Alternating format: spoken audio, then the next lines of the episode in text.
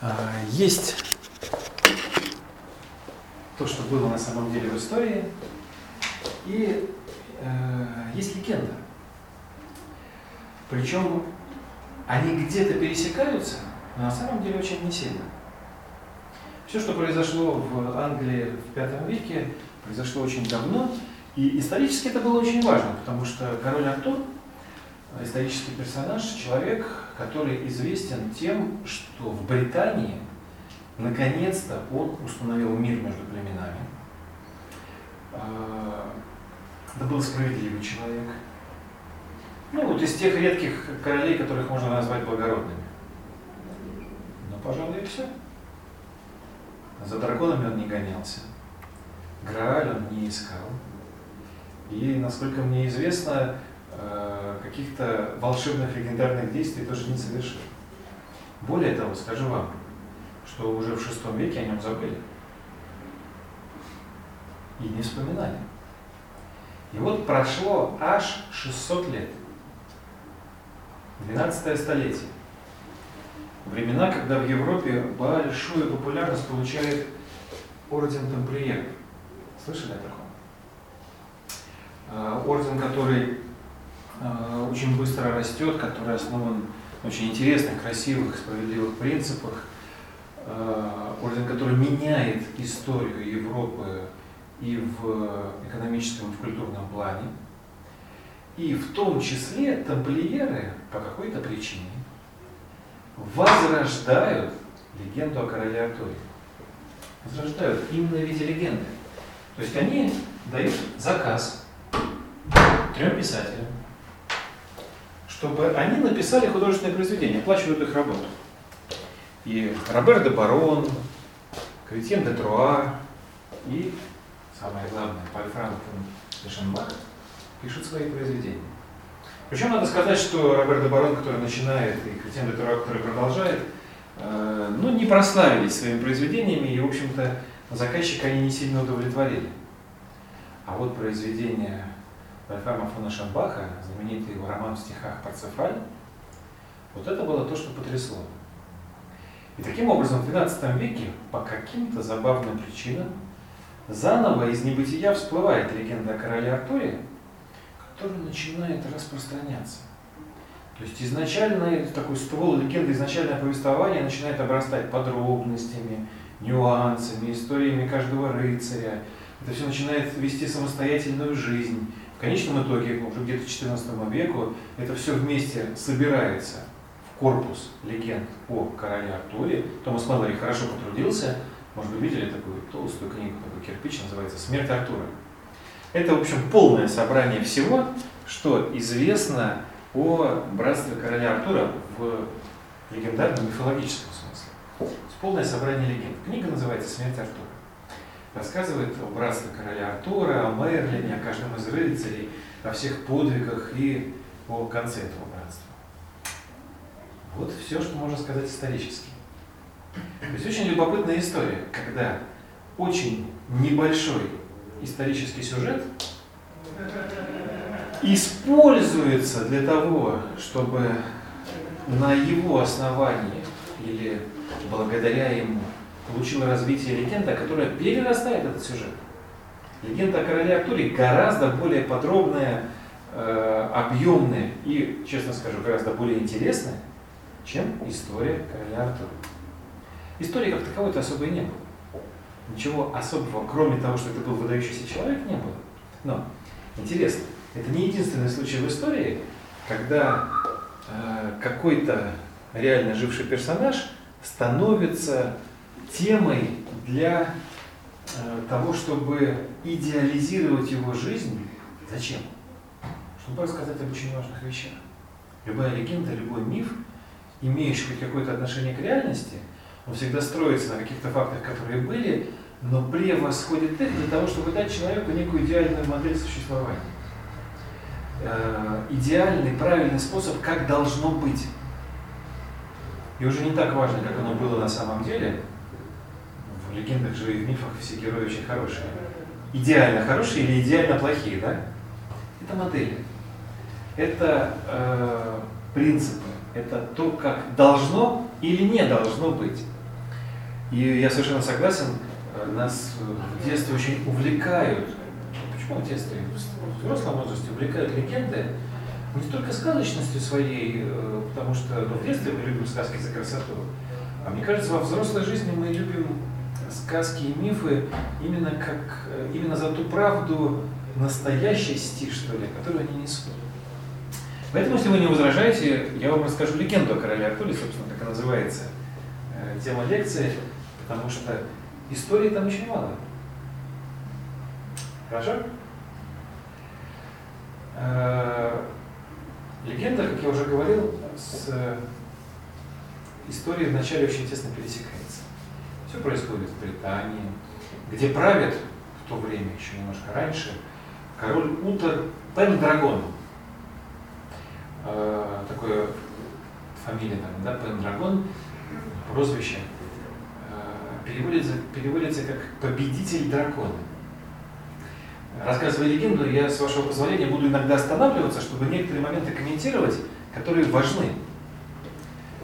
Победитель дракона. Что значит победитель дракона? В истории сталкивались с теми, кто, может быть, в других легендах и мифах, кто побеждал дракона. Что это за люди? Кто, кто, кто обычно побеждает дракона? Святые. Святые, мудрые. Победитель дракона – это всегда символ сильного духом и мудрого человека. Да? Если по какой-то причине правителю дают такое прозвище, наверное, не случайно, в легендах нет ничего. Действительно, этот правитель отличался от других, и во многом от современных правителей, тем, а, что он очень сильно во время своего, своего правления прислушивался к одному человеку, имя которому Мэтлин.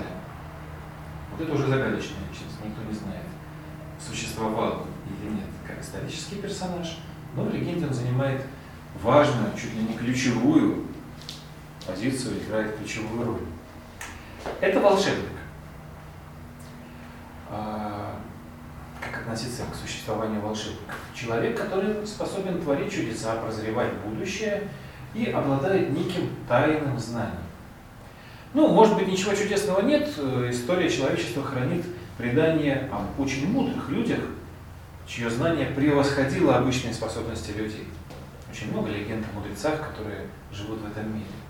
Возможно, Мерлин был одним из них. А, легенда приписывает ему уникальные способности видеть будущее, варить эликсир бессмертия, устраивать чудеса и различные испытания для людей и давать советы тем, кто готов слушать. Почему я так обратил внимание на, это, э, на то, что у короля был такой советник? Мне иногда очень хочется, чтобы сегодня какого-нибудь из правителей был такой советник. Потому что сегодня как-то очень принято опираться только на свою точку зрения. У нас не учат, у нас нет институтов, которые готовили бы политиков. Э, политиками становятся, как правило, те, кто сильнее и богаче. И, к сожалению, это не всегда соседствует с мудростью.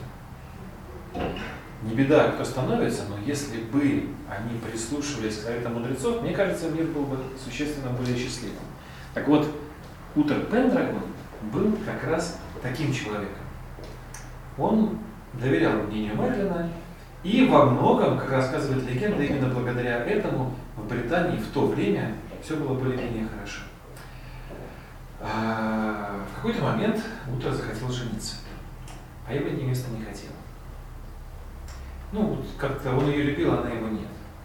И он просил Мерлина помочь ему. Ну, как-то вот сделать так, чтобы она его полюбила. И он как-то так сделал. Но взамен попросил оказать ему небольшую услугу. И Утер сказал, да все что угодно. Окей, сказал Мерлин. И когда у Утера родился первый сын, забегая вперед, единственный, Мерлин сказал ему, что он заберет этого сына. Они что, договорились? Королю было нечего делать. И сразу же после рождения первенца, никто еще в Британии не знает, что родился ребенок, Мерлин забирает его и увозит и воспитывает его вдалеке от королевского замка. В Британии никто не знает, что родился ребенок. Более того, у Утора после этого не рождается никто, ни дочь, ни сын. Ребенок, которого назвали Артуром, вы уже понимаете, э, увозится Мерлином в глушь, где он воспитывается при дворе самого обычного рыцаря, э, вместе с э, ребенком, который чуть раньше родился у него, они фактически как братья. Когда мальчик повзрослел, то старшего реального сына рыцаря воспитывают как будущего рыцаря, а Артура воспитывают как его оруженосца. Он без рода, без племени, никто не знает, кто это такой. Тот благородный рыцарь, а царский сын, королевский сын, его оруженосец, будущий. Он во всем помогает на, на, на побегушках мальчик. И вот э, идет время. Мальчик уже совершеннолетний, а король-то старый. Никто не вечен, Утр тоже болеет и умирает. Кому передать власть? Как найти преемника королю, тем более такому хорошему королю? Что бы вы сделали на месте британцев? Где взять короля? Наследника-то нет? Чудо. Нужно чудо. Но э, вы, наверное, тогда жили. Сегодня, я думаю, организовали бы выборы какие-нибудь, выбрали какую-нибудь партию, выдвинули бы э, разных кандидатов, там долго бы дебатировали. Э, я не знаю, что лучше, но в Британии действительно пошли по этому пути. Британия в лице лучших своих представителей обратилась к Мэтлину и попросила помочь. Помочь найти короля. Потому что король это не горничная, это не возничий, это король. На всю Британию король это может быть один. Это очень ответственная э, должность, если так можно сказать. Мерлин на это ответил, что э, кто он такой, чтобы выбрать короля, даже его волшебных способностей на это не хватает. Здесь, говорит, нужно вмешательство богов. Давайте предоставим эту возможность выбрать короля проведению.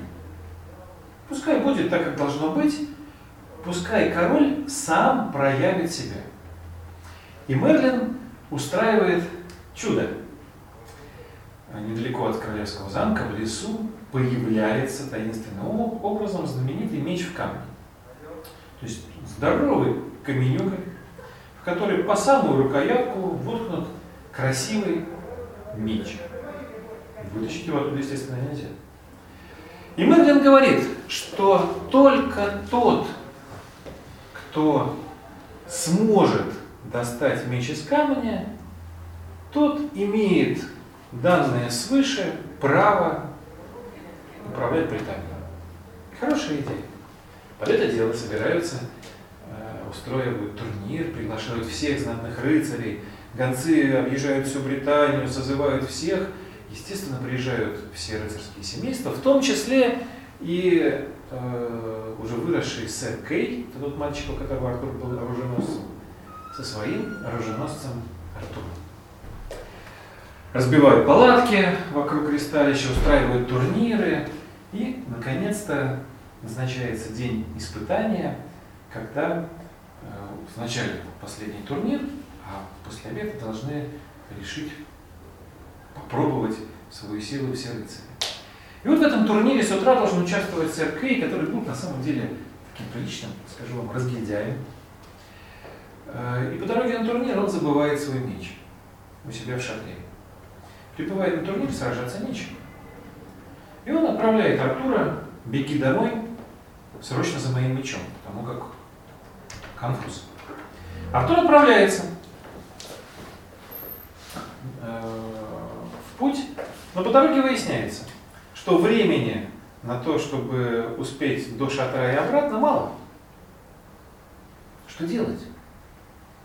Решения нет, но вдруг в пути он замечает, попадает на поляну, где видит, что кто-то забыл свой меч, который торчит из камня, Артур его быстро вытаскивает и с этим мечом дует к Сарукею. Когда он отдает ему этот меч, тот быстро понимает, что это не его меч. Более того, он понимает происхождение того, что ему принес его оруженосец. И возникает щекотливая ситуация. Что делать? То есть как бы меч у него в руках, возьми. Ну все. Он, заяв... он показывает этот меч, заявляет, и он король. С одной стороны. С другой стороны, как бы не он же его вытащил. Как быть? Что бы вы сделали на его месте?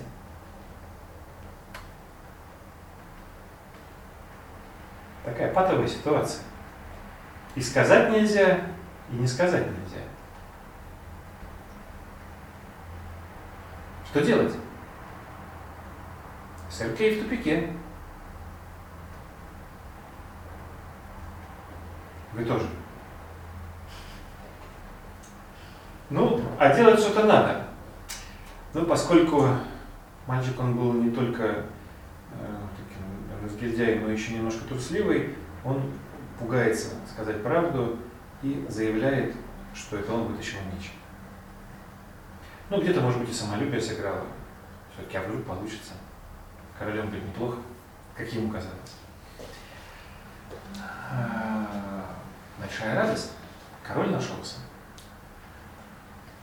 Перед тем, как все отметить, слава Богу, все обращаются к Мерлину с просьбой подтвердить его право на британский престол. Мерлин говорит, никаких проблем. Идем к камню, пусть поставит на место и покажет, как он его достал.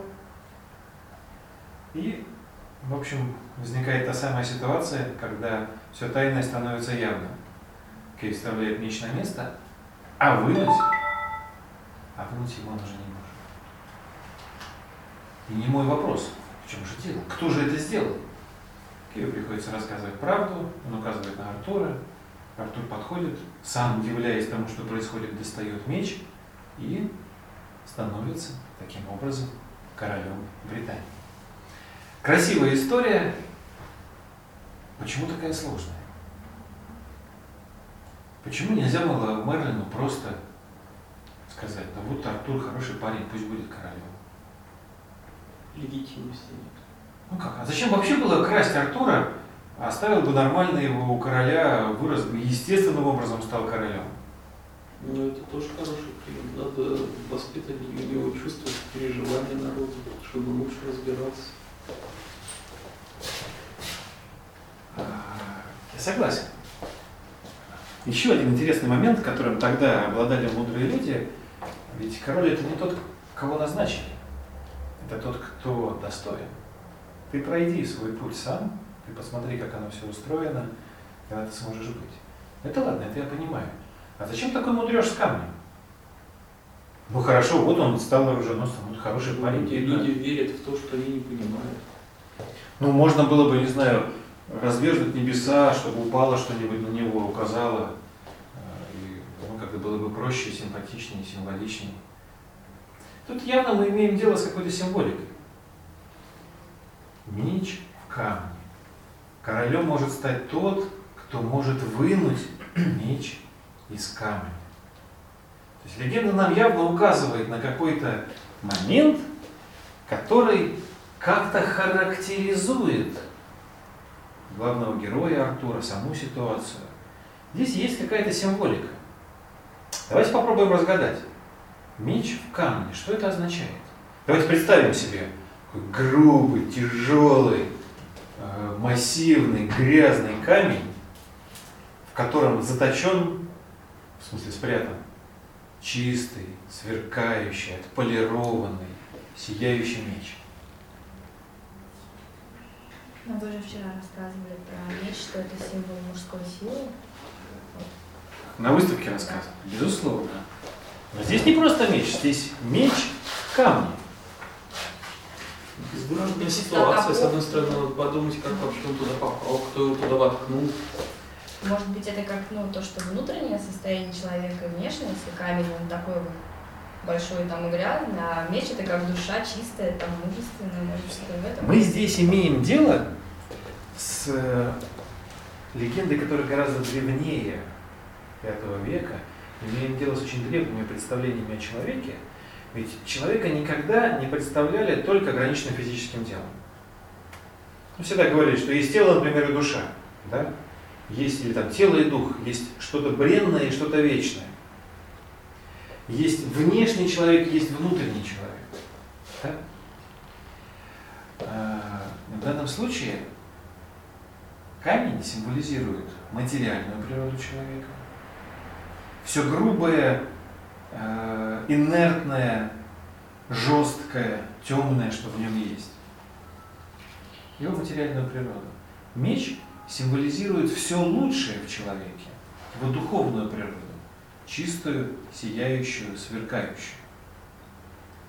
Но почему-то меч закрепощен в камне. Нам-то кажется, что дух он же у нас как бы свободен. Что хочу, то и делаю, да, я вроде бы свободен. Но тут меч как бы порабощен камнем. Он не свободен, его нельзя вытащить. А здесь о чем речь идет? То, что только человек может быть с какими-то числами, ну, чистыми помыслами, там, душой может. Нет, то, что временное тело нас держит. Мы ограничены своей. Я согласен. Э, у подавляющего большинства людей ситуация именно такая. Мы можем э, собой, мы собой представляем тот самый меч камни, потому что в нас есть достаточно большое количество красивых, чистых и благородных устремлений. Ну скажите, кто бы не хотел сделать весь мир добрым и справедливым? Э, вы хотите счастья другим людям? Да, безусловно, ну так спросить, ну, кто же против-то? Да? Вы хотите, чтобы не было бедных, вы хотите и так далее. Мы все этого хотим. Но, когда встает вопрос элементарного действия, которое нужно совершить, для того, чтобы это было так, выясняется, что где-то не хватает сил, где-то лениво, где-то жалко что-то потерять. Мне говорят, пойдем помогать вам там бедным, я не знаю, детям из детского дома, какого-то, Ну, у меня работа, дела, да просто как-то стесняюсь. Ну, то есть у меня найдется тысяча причин, почему я так не сделаю, да? В этом смысле лучшее во мне, оно порабощено моей бренной смертной природой которая, она у всех есть, естественно, но в данном случае она торжествует, она не дает лучшему проявиться. Вы согласны со мной? И, собственно, что означает, что Британией может править человек, который в состоянии вынуть меч из камня? Освободить.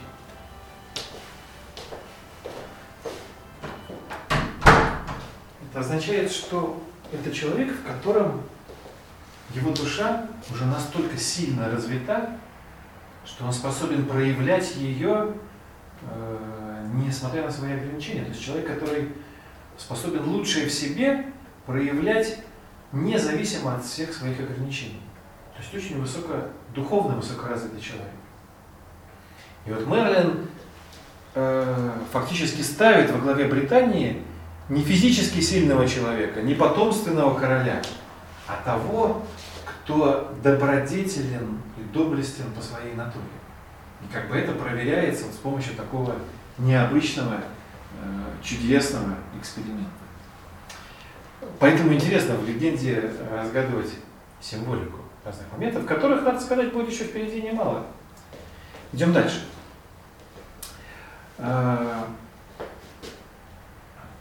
Артур становится королем. Он начинает выстраивать э, Британию по-своему. Он э, приглашает в свои соратники э, тех, с кем находит общий язык, с кем готов разделять идеи и мечты о будущем страны. В итоге, благодаря ему и советам Мерлина, его окружают такие же добродетельные и доблестные рыцари, как он сам. И фактически Британией начинает управлять такое братство, если не мудрецов, то очень хороших людей. В какой-то момент в жизни э, Артура наступает очень важный этап, когда он влюбляется. Влюбляется в прекрасную Гвиневеру, она испытывает ответную любовь, они назначают дату свадьбы, вся Британия этому радуется и, в общем, устраиваются праздники. И на этот праздник Мерлин дарит Артуру символический подарок. Он дарит ему круглый стол. Ему и его рыцарям на свадьбу Мэдлин преподносит необычный подарок – легендарный круглый стол. Почему легендарный? Потому что, согласно легендам, за этим столом могло собраться столько людей, сколько было нужно. Было 12 человек, садилось 12. Было больше людей, образовывалось больше места. В общем, он обладал такой волшебной способностью. Одно место за ним всегда пустовало. И, согласно легенде, э, когда новый член братства принимался в братство, то его имя зажигалось на стуле огненными буквами. То есть как бы стол сам принимал нового достойного рыцаря в братство рыцарей уже круглого стола. Вопрос. А, почему круглого? Круглый же очень непрактичен. Равенство. Что значит равенство? Хотите сказать, что рыцари были равны между собой? Ну, формальное равенство, конечно, было. Как же так может быть? Ведь нет равных людей, мы все очень разные. Кто-то умнее, кто-то сильнее, кто-то моложе, кто-то старше. Ну, реально мы не равны? Формальное равенство. Мне кажется, то, что именно круглый, может быть, это символично, то, что ну, круг, а? Мне эта мысль очень нравится. Там, мне кажется, с ней можно дальше пойти. Не, я как юрист просто, мы, собственно говоря, на этом людей собираем на формальном равенстве, поэтому ц- король Но вам, как юристу, собрал же тоже, вы же тогда знаете, вы же можете, вы, точнее не можете, а вы же знаете, что люди на самом деле не равны. Конечно. Нельзя же Но они, это, но они это не принимают. И мы, и мы об этом нельзя говорить. Но получается, мы их обманываем? Да. Ну вот с королем Артуром так было. Ну, давайте послушаем. Я забыла. Простите, господи.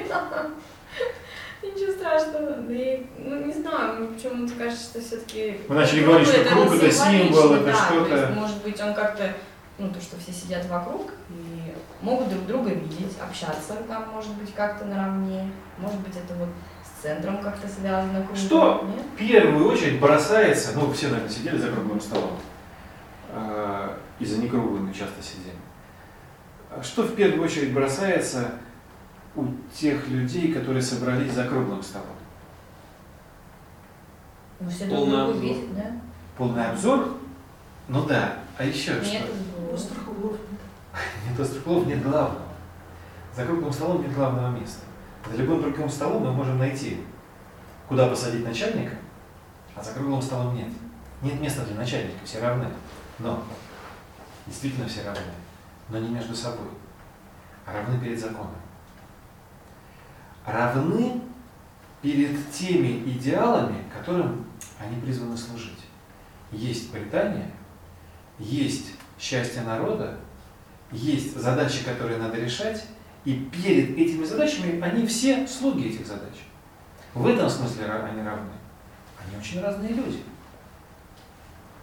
Они очень разные по своим человеческим качествам, по своим добродетелям, по своим заслугам, в конце концов. Но перед тем, чему они служат, они равны. И в этом великая идея братства круглого стола.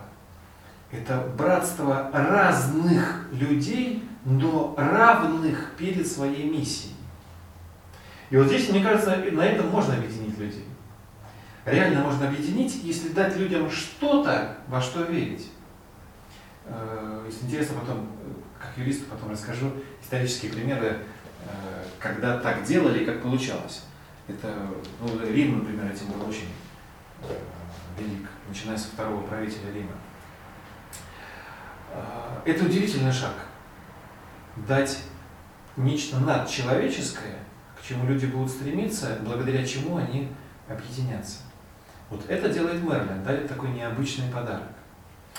И действительно, э, то, что Британией управляет братство мудрецов, с мудрецом Мерлином как советником, это приносит свои плоды. Очень быстро устанавливается такой стиль правления, когда каждому человеку в государстве стараются найти то место, на котором он будет максимально полезен. Какие способности у него есть, пусть он и занимается. И он будет счастлив, и государство будет польза. И благодаря этому, когда каждый человек на своем месте, когда каждый человек занимается какой-то задачей, делает это радостно, и обществу, и государству хорошо. То есть такой мини-золотой век, здесь как раз история перекликается с легендой, устанавливается благодаря королю Артуру и рыцарям круглого стола в Британии. И казалось бы, все сделано. То есть они молодцы. Они сделали все, что надо, больше ничего и не надо. Все, все, все налажено. Ну, есть мелкие постоянные задачи, но основное они решили. Все очень здорово. Куда дальше двигаться? Когда возникает такой момент, когда вроде бы все проблемы решены, э, все острые углы сглажены, все налажено, э, все запущено, в истории братства круглого стола происходит один удивительный момент. Во время одной из встреч вдруг пропадает свет. Комната наполняется удивительными благовониями. И рыцари то ли реальным взором, то ли каким-то внутренним взором видят, как в залу, в которой они собирались, входит прекрасная девушка, которая на серебряном блюде, покрытом зеленым атласом, несет нечто сверкающее, от чего исходит свет, свет, который притягивает все взоры, и рыцари понимают, что они видят перед собой Грааль, святой Грааль, предел мечтаний и чаяний каждого рыцаря. Вы слышали что-то о Граале? Что это такое? Ну, не особо, если бы уточнили. Есть э, несколько легенд о Граале. Ну, основная очень простая, что Грааль – это чаша, в которую Иосиф Аримафейский, один из любимых учеников Иисуса, собрал последние капли крови своего учителя. В этом смысле Грааль символизирует то лучшее, самое сокровенное, что осталось от учителя и от учения. И вот эта легенда говорит о том, что эту чашу с кровью Христа, чашу Грааля, на протяжении столетий хранили самые достойные люди. То есть там не абы у кого она была, она всегда тайно хранилась у самых-самых достойных и благородных людей, и с помощью этой чаши совершались чудеса. То есть Грааль мог накормить любое количество людей. Тот, кто увидел Грааль, семь дней не мог умереть. Нельзя его было убить. Тот, кто хранил Грааль, становился вообще бессмертным. Вообще не мог умереть. Грааль мог исполнять любые желания. Ну, то есть нечто чудодейственное. Другая легенда говорит э, о, о том, что Грааль это камень, который пришел на землю из какого-то далекого созвездия, раскололся на несколько кусков, эти части находились в разные важные исторические моменты в разных частях Земли, и тоже обладали удивительными волшебными свойствами. Тоже могли исцелять, даровали бессмертие, закладывали фундамент будущих событий, рождения целых народов и цивилизаций. А, есть пересечение между этими двумя легендами, сюда вносятся еще кельтские элементы. Но как бы то ни было, какую бы мы легенду ни взяли, а кстати они есть подобные легенды не только в Европе, но и в других частях Земли, о чудодейственном сосуде или камне, который обладает такими волшебными э, способностями, особенностями. А, всегда остаются важными и ключевыми характеристики Грааля. Это нечто волшебное, что хранится неизвестно где. Тот, кто это хранит, обладает бессмертием. Тот, кто это видит, может исцелиться. Тот, кто этим владеет, может накормить любое количество людей, исполнить любое желание. То есть некий волшебный предмет, и поэтому владеть им, иметь его, увидеть его, хотел каждый рыцарь. В истории Средневековья даже родилось такое понятие, как поиск Грааля или квест. Слово квест имеет именно это значение. Поиск. То есть некое путешествие, которое рыцарь совершал с целью найти Грааль. Его.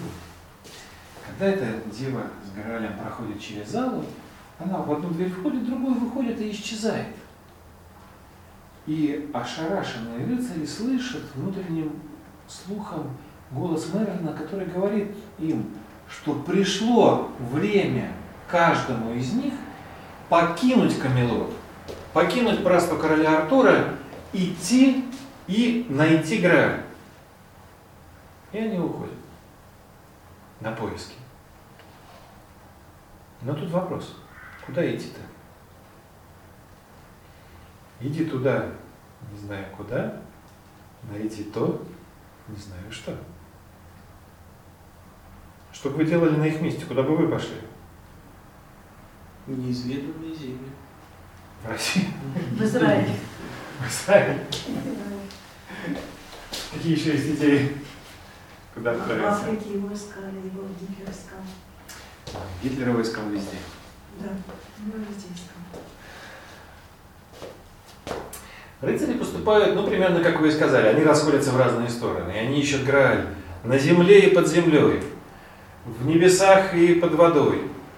Во всех землях Британии, ну, за Британию нельзя было уходить. Э, В общем, все, облазили, Грааля не нашли. И только три. Трое из них. Сэр Борс, сэр Галаха и Парцефаль обретают Грааль. Только три человека. И вот их история особенно интересна. Особенно история Парцефаля.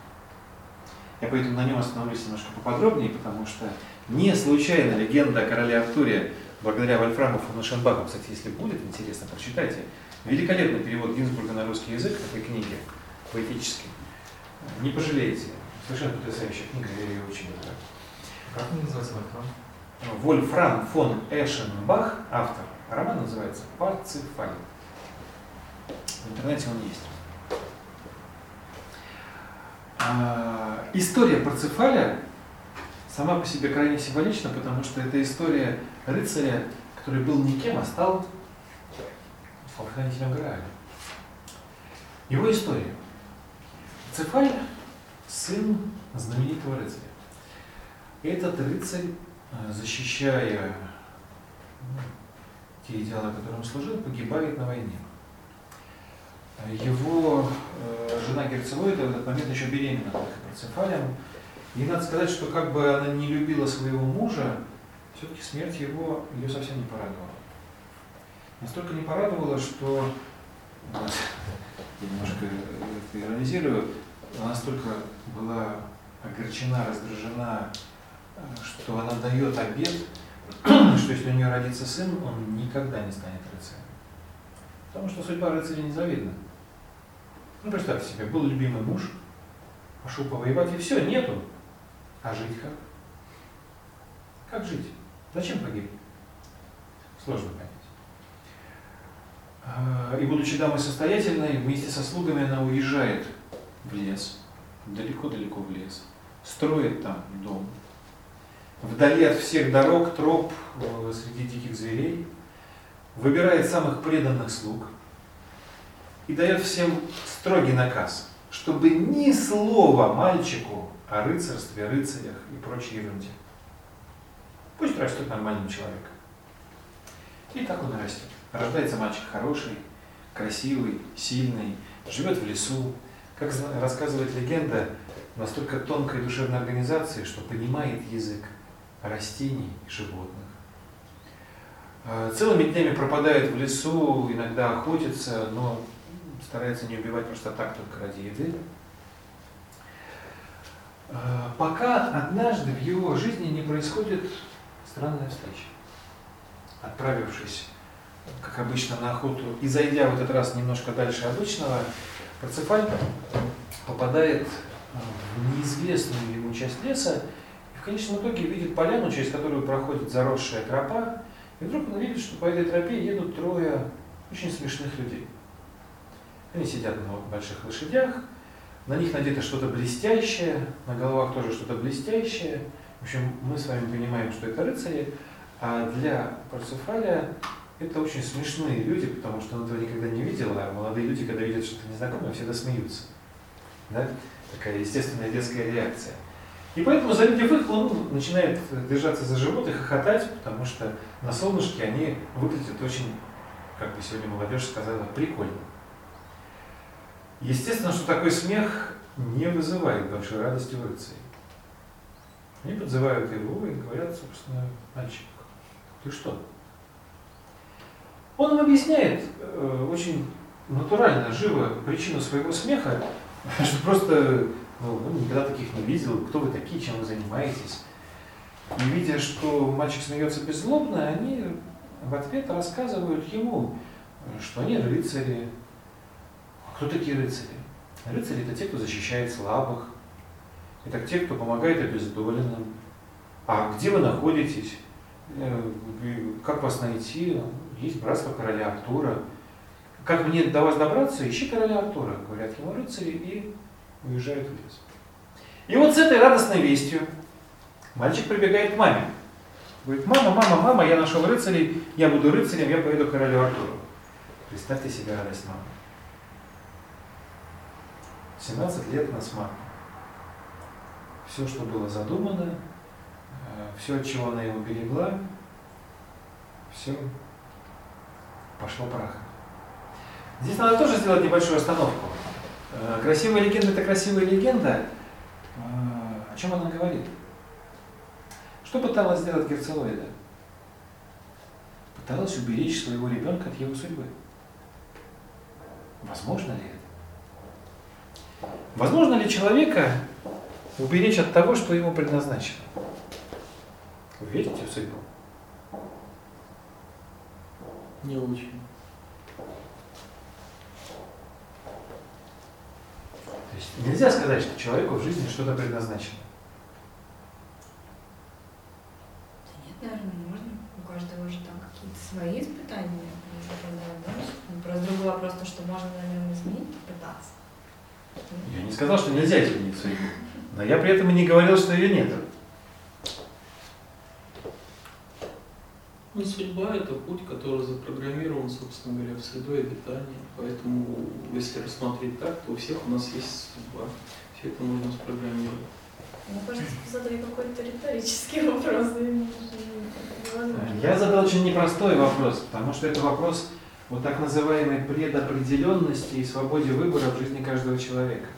Вопрос, на который не так легко ответить, потому что Э, действительно, мы очень мало знаем о законах, которые управляют подобными процессами.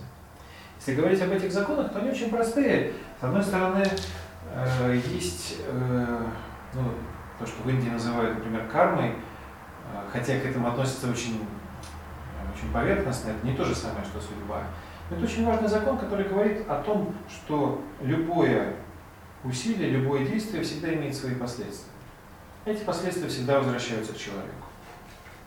Что посеешь, что и пожнешь, да, как говорится в Писании. Это очень важный момент, что то, что с человеком происходит, это не кто-то, не какой-то злобный творец или неизвестная судьба ему принес, а это им самим заслуженные вещи. Что бы это ни происходило, может казаться хорошим или плохим, но это то, что он заслужил сам. Но одновременно то, что человек делает, это порождает новую судьбу, новые последствия. Поэтому если ты хочешь что-то изменить в жизни, так меняй. Если ты хочешь, чтобы в твоей жизни было больше добра и справедливости, поступай добро и справедливо. Если хочешь, чтобы было больше любви, больше любви. Да? То, что ты посеешь, то и пожнешь. Но то, что ты пожинаешь, это было тобой когда-то посеяно. И в этом смысле то, что человеку уже предначертано, в этом смысле, не кем-то, а им самим,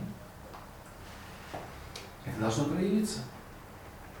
И если ему суждено было стать рыцарем, то бесполезно его от этого беречь. Здесь есть один очень интересный еще момент. Э, у каждого человека есть так называемый внутренний что ли голос, есть некое предчувствие того, как должно быть. Э, есть некое ощущение того, как правильно, как должен быть устроен мир, какое все на самом деле. Есть некий внутренний голос. Этот внутренний голос очень часто подсказывает, бесполезно ему противоречить. Все равно будет так, как говорит он. И э, здесь никто не может этому помешать. Можно сколько угодно избегать подсказок внутреннего голоса, но избежать их не получится. Если Парсифаль должен был стать рыцарем, он все равно им стал. Другое дело, что не все так просто. Мама тоже была очень умной женщиной. Когда Парсифаль принес ему, ей эту радостную вещь, что он будет рыцарем, э, мама даже бровью не повела, наоборот улыбнулась и сказала, конечно, конечно, давай я тебя одену как рыцарь, давай я дам тебе боевого коня, отправляйся, ищи короля Артура. Она дала ему жалкую дохлую клячу, одела его в шутовской наряд с колпаком, сказав, что именно так должны одеваться рыцари. Различные лохмотья на него надела и отпустила домой, отпустила в путешествие, сказав, если что-то будет не так, то возвращайся. В расчете, что мальчику очень быстро надоест путешествовать в таком виде, терпеть лишения, и такой рыцарский путь э, его не удовлетворит. Так и произошло. В первых же деревнях, куда приезжал Парсифалий, заявлял, что он рыцарь и ищет короля Артура, он вызывал гнев жителей, потому что они знают, кто такие рыцари. Его забрасывали помидорами, тухлой картошкой, колотили. И, в общем, жизнь у него не была простой. Это тоже интересный момент. Если ты предчувствуешь э, некий внутренний зов, если ты чувствуешь, как должно быть, это не значит, что оно будет само собой. За, этим, за это надо еще посражаться. Еще нужно проявить какие-то свои личные усилия, чтобы оно произошло. И Парсифаль был именно таким. То есть он смог пройти через унижение, через потери, э, через оскорбления и побои. В конечном итоге он добрался до Камелота. Он поступил сначала оруженосцем братства короля Артура, был посвящен потом в рыцаре и стал одним из рыцарей круглого стола, потому что был одним из самых доблестных. Вообще надо сказать, что когда он стал рыцарем, он проявлял максимально все возможные достоинства. Он был самым сильным, самым метким, самым галантным, самым правильным во всем. То есть таким самым-самым. Если нужно было кого-то взять для образца, то Парсифаля можно было смело брать как образца идеального рыцаря. И вот в числе прочих он отправился на поиски Грааля. Искал его много лет по всей Британии. Надо сказать, что уже сбился с ног и в какой-то момент начал подумывать о том, что надо прекращать эти поиски, потому что непонятно, что делать. И в один из вечеров, когда он э, разбил шатер на берегу реки, он вдруг увидел, как через реку к нему переправляется. Да, а место было совершенно пустынное.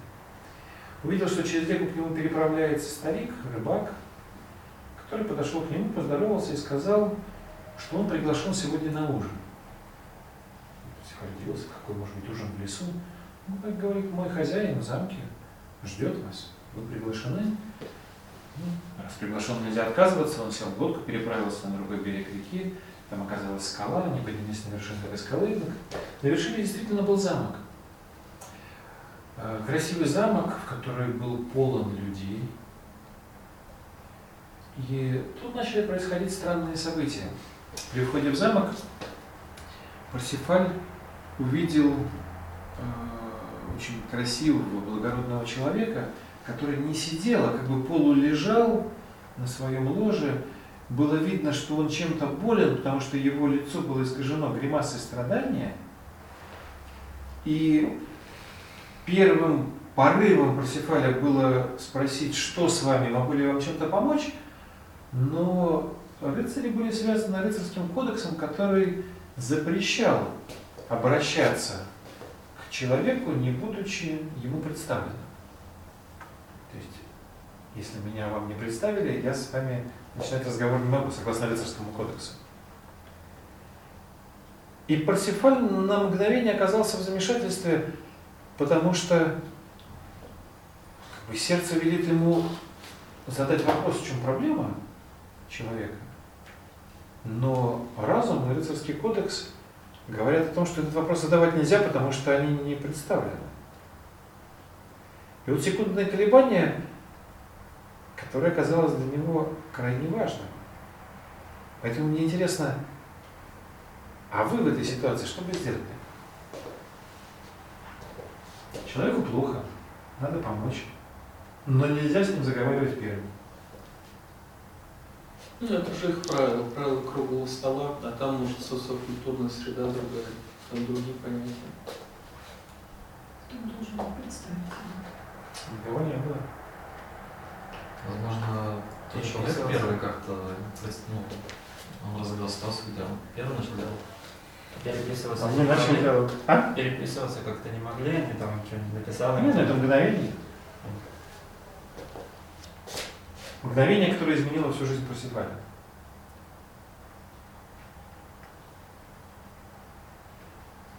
Ну, у тех самых, у азиатских э, стран есть такой прием обращение к третьему предмету, когда нельзя обращаться напрямую.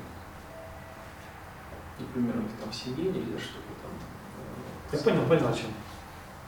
Но здесь я вам скажу не вопрос э, преодоления э, социокультурных особенностей, здесь вопрос в чем-то другом. Давайте расскажу историю. Э, Будучи правильным рыцарем, Парсифаль не стал обращаться. Он почувствовал что-то важное, но не сказал ни слова, не задал ни вопроса и прошел в залу, где происходил пир. Огромная зала, много людей, свет, музыка, э, все пируют, э, и вдруг начинает происходить что-то очень знакомое Парсифалю, он чувствует знакомый запах, он видит, как открывается дверь, в залу входит та самая дама с э, серебряным блюдом, с, на котором находится чаша Грааля, все взоры устремлены туда, звучит красивая музыка, какая-то волшебная, она проходит через залу и исчезает. То, что он видел в своем неком видении, он видит наяву, он видит Грааль, не понимает, что происходит, как это все возможно. Пир продолжается. Покушав, все расходятся в опочивальне. Рано утром Парсифаль просыпается. Точнее, его будет тот самый старик, который привез в этот замок. И Парсифаль узнает, что в замке он один. Больше никого нет. Все покинули замок, остался он один. И самое необычное, что он видит, это перемена настроения этого старика. То есть он разговаривает с Парцефалем уже невежливо, а он страшно раздражен, он, он, он зол, он обижен, и он начинает свой разговор с того, что ты все испортил. Теперь из-за тебя все будет не так. Ну, он вообще ничего не понимает. Ну, представьте себе. Ничего не делал, и все испортил. Так часто и бывает. Когда ничего не делаешь, можно очень много испортить. Он просит объяснений. И старик, выгоняя его фактически из замка, по дороге объясняет ему, что произошло. Что на самом деле происходило. Что человек, которого он видел лежащим, это был Амфортес, король Грааля.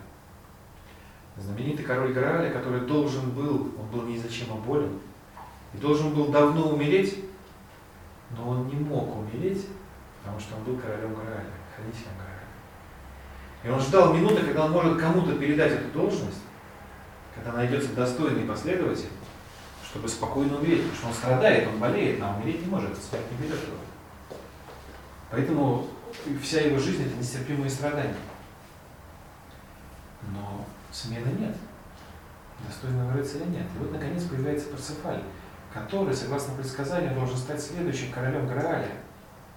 И для того, чтобы он смог заслужить право быть королем Грааля, он должен быть подвергнут, согласно традиции, последнему испытанию. И вот для Парцефаля устраивают это последнее испытание. Теперь понимаете, в чем оно было? Ну, А на что испытание? Преодолеть те концепции, которые были заложены.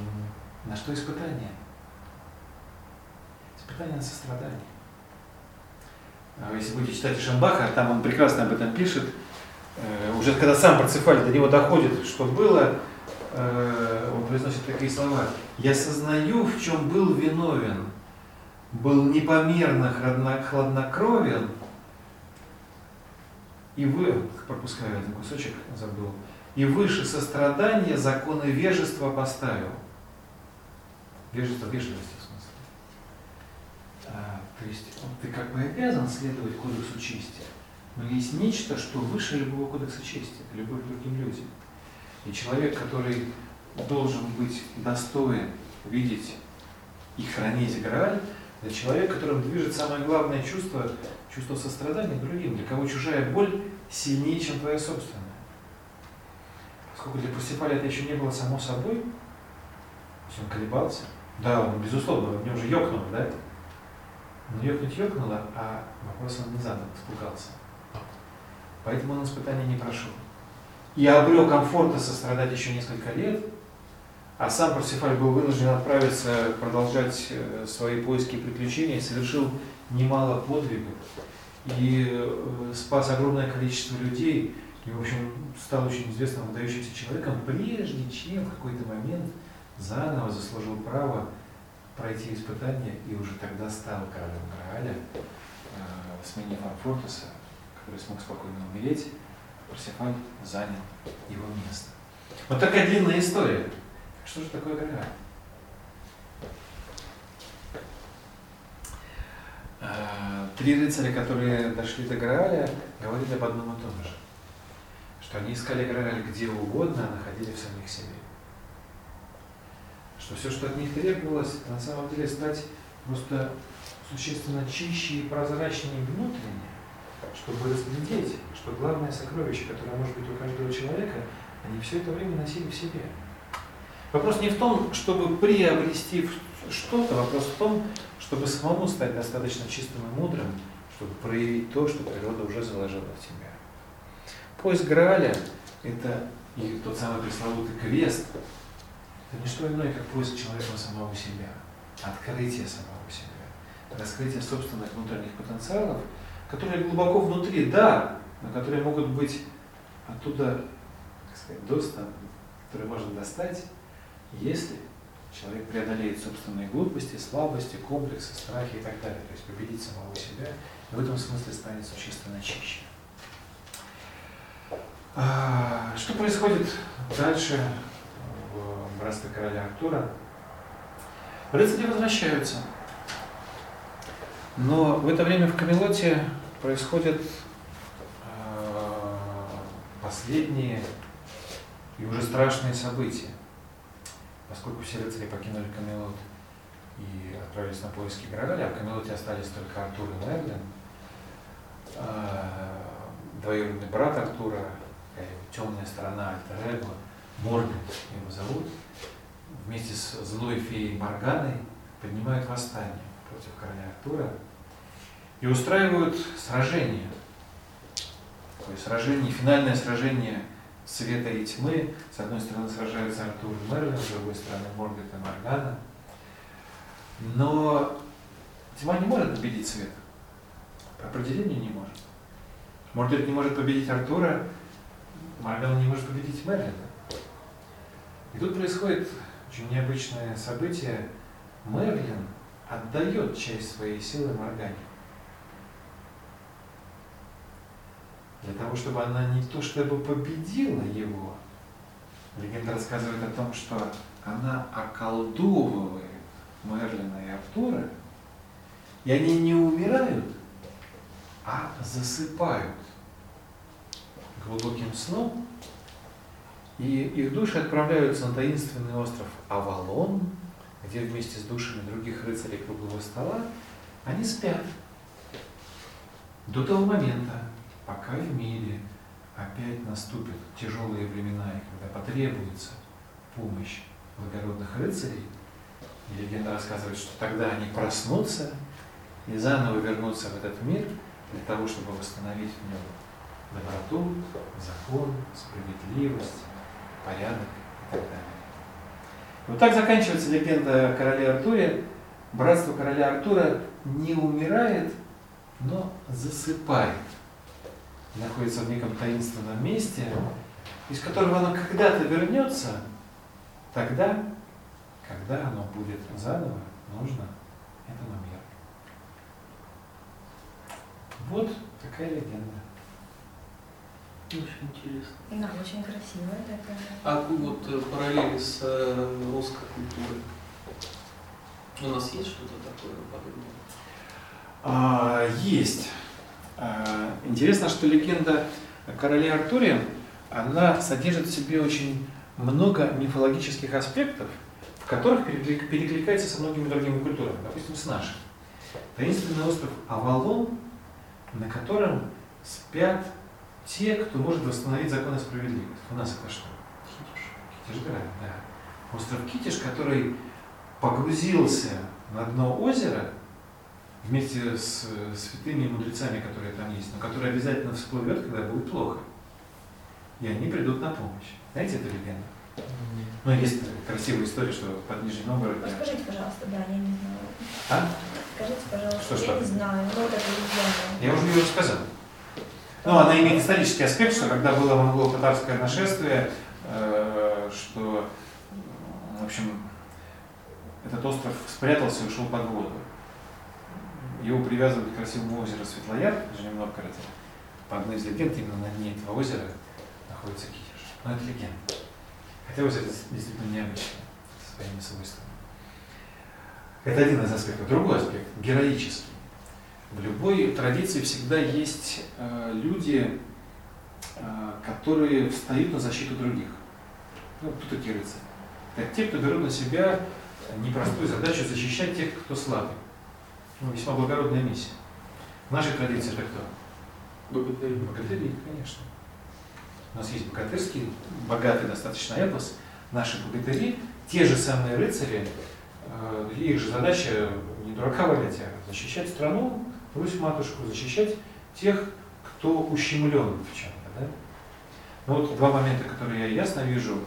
Э, Есть еще момент вот с этим мудрецом. Да? Любая хорошая легенда всегда имеет, есть короли-правители, а есть мудрецы, мудрые старцы. Те, кто знают, как должно быть и дают советы. Ну, у нас в наших сказках и легендах тоже достаточно разных мудрых людей. Да и у нас и в жизни их было немало таких. Так что пересечение в этом смысле есть. Ну, то есть это общий, общий какой-то социокультурный код, да? Как сюжет. А Дело-то вот в чем, что когда мы берем мифологию, вообще мифы, легенды Мгм. любые, то мифологических сюжетов их в принципе не так много.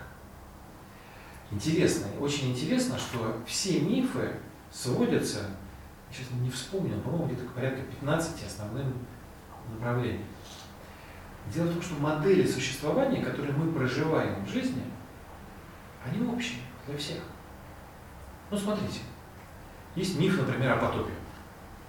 В любой традиции, какой ни возьмите, есть миф о потопе. А что на самом деле миф? Миф о смене циклов. Все, что родилось, всегда закончится, всегда умрет. Но когда оно умирает, не должно погибнуть ценное. Оно должно перейти в следующий цикл. Поэтому заканчивается цикл, мы забираем самое ценное, все остальное разрушается, это ценное переезжает в новый цикл. Ной на ковчеге переправляет основные ценности в новую историю. Да? Ну, в библейском мифе. Но этот миф мы проигрываем каждый раз, когда переезжаем из одной квартиры в другую. Хлам мы выбрасываем, а важное забираем сами. Старая жизнь закончилась, в новую жизнь мы берем только ценное, мы не берем все. Э, Возьмите русские сказки или любые другие сказки, полно мифов о выборе. У нас там, помните, царевичи стреляли стрелами в разные стороны, царевна лягушка. Да? Э, Это выбор. Бывают ситуации альтернативы, когда ты подошел к моменту, когда ты перед тобой три пути. Камень, налево пойдешь, направо пойдешь, да? Помните, что на камне написано? Богатым будешь, каким-то еще будешь и погибнешь. Да? Куда ходили всегда правильные богатыри? А почему? Потому что славу можно было получать. Ну, в смысле, Нет, слава там было написано, куда идти. Испытание, Ну, чтобы испытание, какое-то пройти. свои победить принцип. Потому что они рассуждали так, что это пути для других, по ним пойдут другие люди, а я пойду туда, куда другие не пойдут точно, надо же тоже туда ходить. Очень просто. Видите принцип богатыря? Он действует не ради себя. Есть люди, которые действуют ради себя, ради Бога. А он действует э, так, чтобы как бы искупать остальных. В любой абсолютно ситуации э, в жизни полно таких выборов, да? Когда на работу устраиваешься, когда институт выбираешь, и в, в отношениях, этот миф проигрывается постоянно. Точно так же все основные мифы, которые есть, их не так много. Миф о новом начале, о рождении, э, мифы о сотворении в этом смысле, мифы о смене природных циклов. Я сейчас на скидку не готов все назвать. Их не так много, но они э, все э, в нашей повседневной жизни постоянно проигрываются. На этих мифах мы, даже не зная их, постоянно учимся. А получается, легенду о короле Артуре тамплиеры восстановили в какое-то время, да? Ой, это вообще замечательная история. А, Тамплиерам в какой-то момент было важно создать свою мифологию. И важно было то знание, ту мудрость, которыми они владели, как-то передать. Поскольку это универсальное знание, универсальная мудрость, вы, может быть, тоже слышали такое представление, но в эпоху Возрождения получила очень большое развитие, что мудрость не может принадлежать кому-то. Ну, смешно говорить, но не может же Платон быть мудрее там, Шопенгауэра или там Ришевьяса, мудрее э, Тутанхамона египетского. Все мудры по-своему. Каждый, каждая традиция, она проявляет ту или иную грань универсальной мудрости. Поэтому в эпоху Возрождения заговорили о нетленной философии, философии Перенис. Философия, которая имеет единый корень, которая через века идет, проявляя себя через разные грани. В одной традиции, в одном учении, в другом учении проявляются разные ее грани. Но это как бы ствол общего дерева. И тамплиеры, которые тоже были причастны этой традиции универсальной, они нуждались в том, чтобы как-то через что-то передать на понятном языке основные жизненные принципы. Таким образом родилась уже рыцарская мифология они именно заложили эту основу. То есть это особый язык, на котором говорится о тех же самых универсальных вечных ценностях, о которых говорит христианство, буддизм, древнеиндийская мудрость, любая философия. А вот еще интересно, а как христианство с легендой короля Артура вообще уживалось? А в каком смысле? Ну, чародейство. Не, ну, э, во-первых, христианство христианство рознь. Если мы говорим о догматическом христианстве или, скажем, о церковном христианстве, где по правилам все, оно никак не уживалось. Оно отдельно, все остальное отдельно. Но такое христианство, оно вообще отдельно от всего. А если говорить о христианстве как о вере, то здесь нет противоречия, потому что ценности, этические ценности, одни и те же. Да? И в этом смысле король Артур, он же христианин. Ну да, они игрались. Ну а как меры? Да? Это же конкуренция Да, собственно до поры до времени- официальной церкви. А как же Георгий Церковь, но не христианство. Церковь, но не христианство. Ведь э, церковь и христианство это не одно и то же. Официальная церковь, конечно, не признает маков, но это тамплиеров не признает. Ведь именно официальная церковь-то э, отлучила, да, фактически отлучила тамплиеров, почему их запретили. Хотя во многом они были больше христианами, чем тогдашние, чем тогдашние христиане. Это отдельная очень интересная история и христианства. Для этого какие-то объективные причины. Для чего? Для отделения. Тамплиеров? Деньги. Нужно было получить их деньги. Филипп IV, когда увидел, сколько у них денег, ой, у у меня просто крыша поехала. Но они как, они хотели, то есть, ну, все мы читали Код да Винчи, да, все эти вещи. Ой, Они как, ой, хоти- хоти- хотели создать альтернативное государство. забудьте, пожалуйста, про код да Винчи. Это такая глупость. Э, В свое время три журналиста, Роджер, э, Роджер Бай- Байджин и Лей, написали книжку «Святая кровь, Грааль». Мгм. неплохую книжку, в которой они на- на- нащупали некое интересное направление, которое им не удалось понять. Вот, к сожалению, эту книжку прочитал. э, Ну да, они судились потом. Да, судились-то ладно. Так мало того, что Дэн Браун прочитал ее, и, Мгм. так он еще и эту книжку не понял толком. Он создал свою версию, которая э, настолько далека вообще от всего. Самое обидное, что из этого создана большая мистификация, в которой и за которой теряются очень важные священные моменты, на мой взгляд. Того же самого христианства. То есть это такой, на мой взгляд, такой вред принесло. То, что нас сочинял Дэн Браун. Но зато обратил, молодежь обратила внимание На на что? вещи. Ну, на мифологию, на определенную, на тамплиеров, на христианство. То есть ну, это тоже... Не, не видел пока, чтобы это обращение внимания к какой-то пользе при- привело. Может быть, я ошибаюсь. Может быть. Ой, это, это отдельная большая, страшно, страшно интересная тема. Вот, ис- история развития христианства, тамплиеры в связи с этим. Ну, собственно, легенда о короле Артуре, это, это же производная эта история, это попытка возвращать ве- вечные ценности. Ведь в чем затык-то был с тем же христианством во времена тамплиеров? А, Догматы-то есть, а подвижников нет. И очень сложно человеку, когда тебе говорят, как правильно, ну ты делай так, а никто так не делает. Но так делать надо. Но даже тот, кто говорит, делает иначе. Мгм. Я хочу поверить. Я, допустим, искренне, любой человек хочет уверовать. Ну, по натуре по своей. Человеку нужно за кем-то идти, за чем-то идти, да? Мы нуждаемся в этом. Так за кем мне идти? Мне говорят, поступай вот так, а сам человек, который говорит, поступает иначе. Труба. Это и привело к тому, что люди потянули в святую землю, в первоистоку. Собственно, на этом и были построены крестовые походы в свое время. Людям хотелось вернуть нечто подлинное, настоящую веру. Да, это все опошлили, на этом сыграли. Другое дело. Крестовый поход это непростая была история. Но нечто похожее сейчас есть. Нам очень много как бы, звучит правильных постулатов, но, на мой взгляд, каждый человек нуждается не в постулатах, потому что, в принципе, все написано. Никто же не обвинял Евангелие, Коран, библейские писания, все же есть. Вопрос не в Писании, а вопрос в том, чтобы я за кем-то мог пойти, чтобы я видел, что человек живет этим, ему можно доверять, э, с ним можно советоваться, и он может меня научить, помочь. Мне же хочется, чтобы у меня был наставник.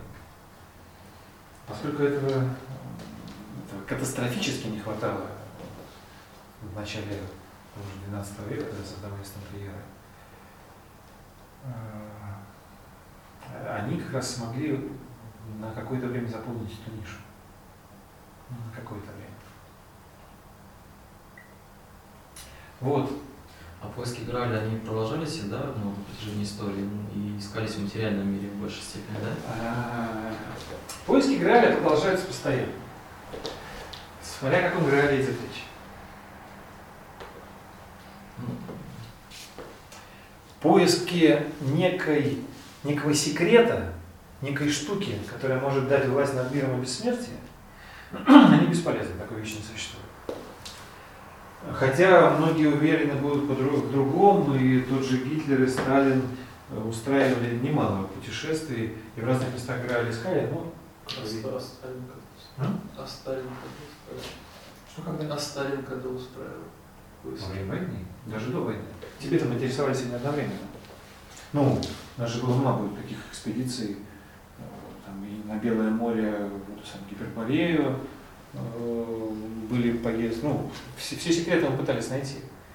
Каждый правитель хочет, чтобы он обладал не только физической, но и мистической властью. Не догоняя, что это такое до конца. Где эту власть искать. А э, основная эта проблема, что Грааль это не предмет. Это же символ. Символ того, чем обладает каждый человек. Каждый может найти Грааль. Только искать его надо не где-то, а в себе. Грааль это то сокровище, которое есть в каждом человеке. В этом смысле поиски Грааля не прекратятся никогда.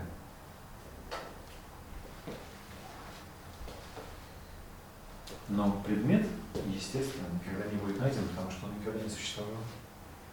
Предмет. Почему Нет. не существует та чаша, из которой пил Христос? Христос из нее не пил. Как не пил? Ну, ладно. Все равно его еще. Мы вступаем на э, такую предмет- шаткую территорию. все равно, я считаю, что он есть. Доверие. Кто его найдет? как- Насколько э, для меня это очень сложный момент, ведь о том, что он пил, написали спустя 400 лет после того, как он пил. Кто помнит? Помню, был хороший гоблинский перевод «Властелина колец», когда он там говорит, сначала говорит, была битва, потом появились сказки, и потом стали анекдоты рассказывать. Примерно тот же процесс. Ну, э, мне, знаете, мне в этом смысле, э, один раз выступал э, глава Софийского ордена, ему задали вопрос про, дервишей.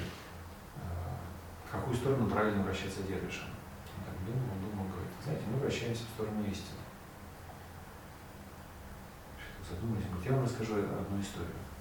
Когда-то давно-давно был дервиш, который узрел Бога и от счастья стал кружиться. А, ну вы знаете, что дервиш это те, кто Мгм. крутится вот так, да? вот. Вопрос был направо или налево надо крутиться. Он говорит, ну в сторону истины крутимся. Был дервиш, который узрел Бога и от счастья стал вращаться. Это увидел другой дервиш. Он увидел, что тот узрел Бога и стал вращаться. И он тоже стал вращаться, чтобы узреть Бога. Это увидел третий дервиш, который доверял второму и увидел, что тот стал вращаться. И третий тоже стал вращаться, потому что второй вращается. Так, говорит, очень многие до сих пор вращаются. Не знаю зачем. О чем притча? Э, Что есть форма, есть суть.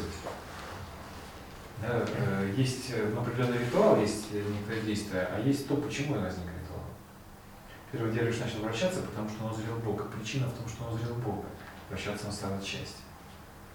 Надо стремиться к тому, чтобы узреть Бога, а не к тому, чтобы вращаться.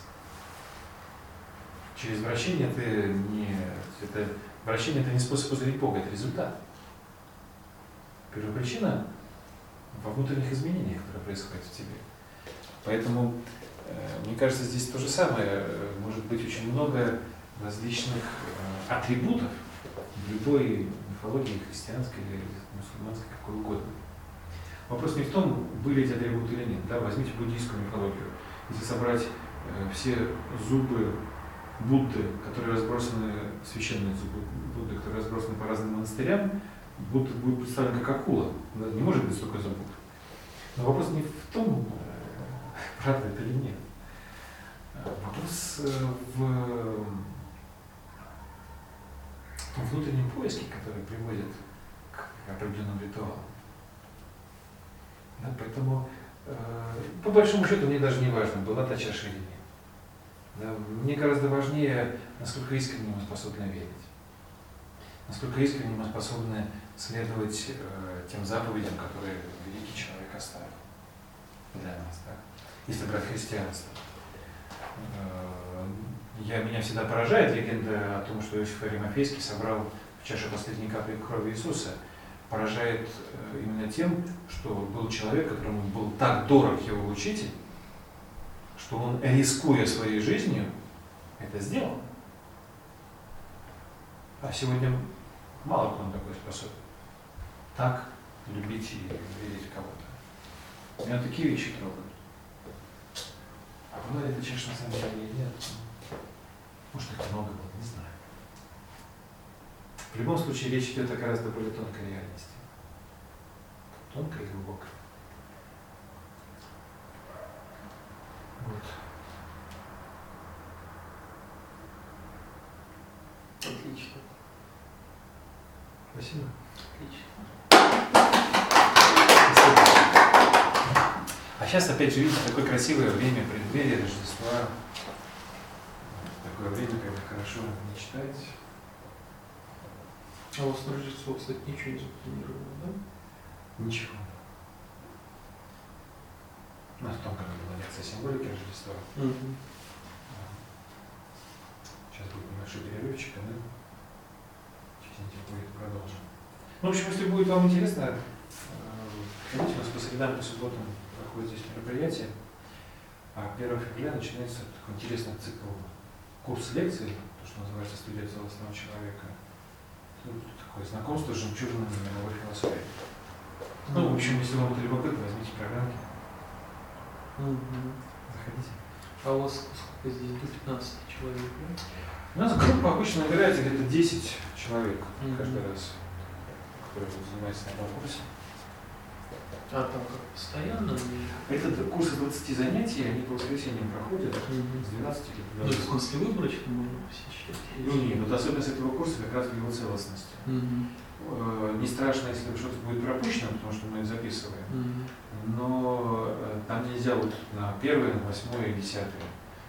В принципе, у нас есть отдельные темы, если интересна какая-то тема, можно приходить по средам, по субботам. Мгм. Ну, Вот это у вас это цикл уже? Нет, нет, вот это разовые занятия. Это разное. А цикл это вот это вот. Это вот эта программа курса, да? Она с первого числа. С 1 февраля.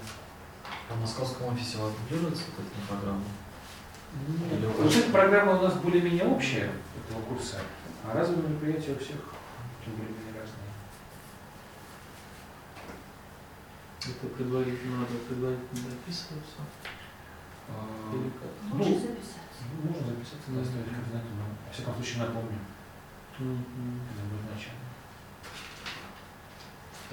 Куда В Москве, в Москве будет сниматься? Ну, мне, я просто, да, мне отсюда как-то не интересно. Ну, я просто видел, что у вас В отделение. Москве у нас четыре центра, там можно выбрать, где удобнее по территориально. Ну, тоже где-то в начале февраля начинаются занятия. Спасибо. Не за что. А аудитория у вас вот здесь не были 15 человек, да? Ну, здесь бывает 30 собирается. Ну вот, допустим, смотрите, я педагог наставник. Вот, мне привести группу. Группа в среднем 20 с чем-то человек. Ну, 25-30 вылезает. Ну да, знаю, да? Ну, э, если вы... школьные классы вот тут помещают. Да, периодически приходят. Если хотите, можно даже э, для группы выбрать тему специально какую-то. Вы сочтете нужным? Не обязательно даже из этого списка, а что-то... То есть вы такое делаете, Конечно, если там конечно. как- как- какая-то конкретная тема. Если есть интерес вот именно к этой области, если мы владеем этим, естественно, то. Мгм.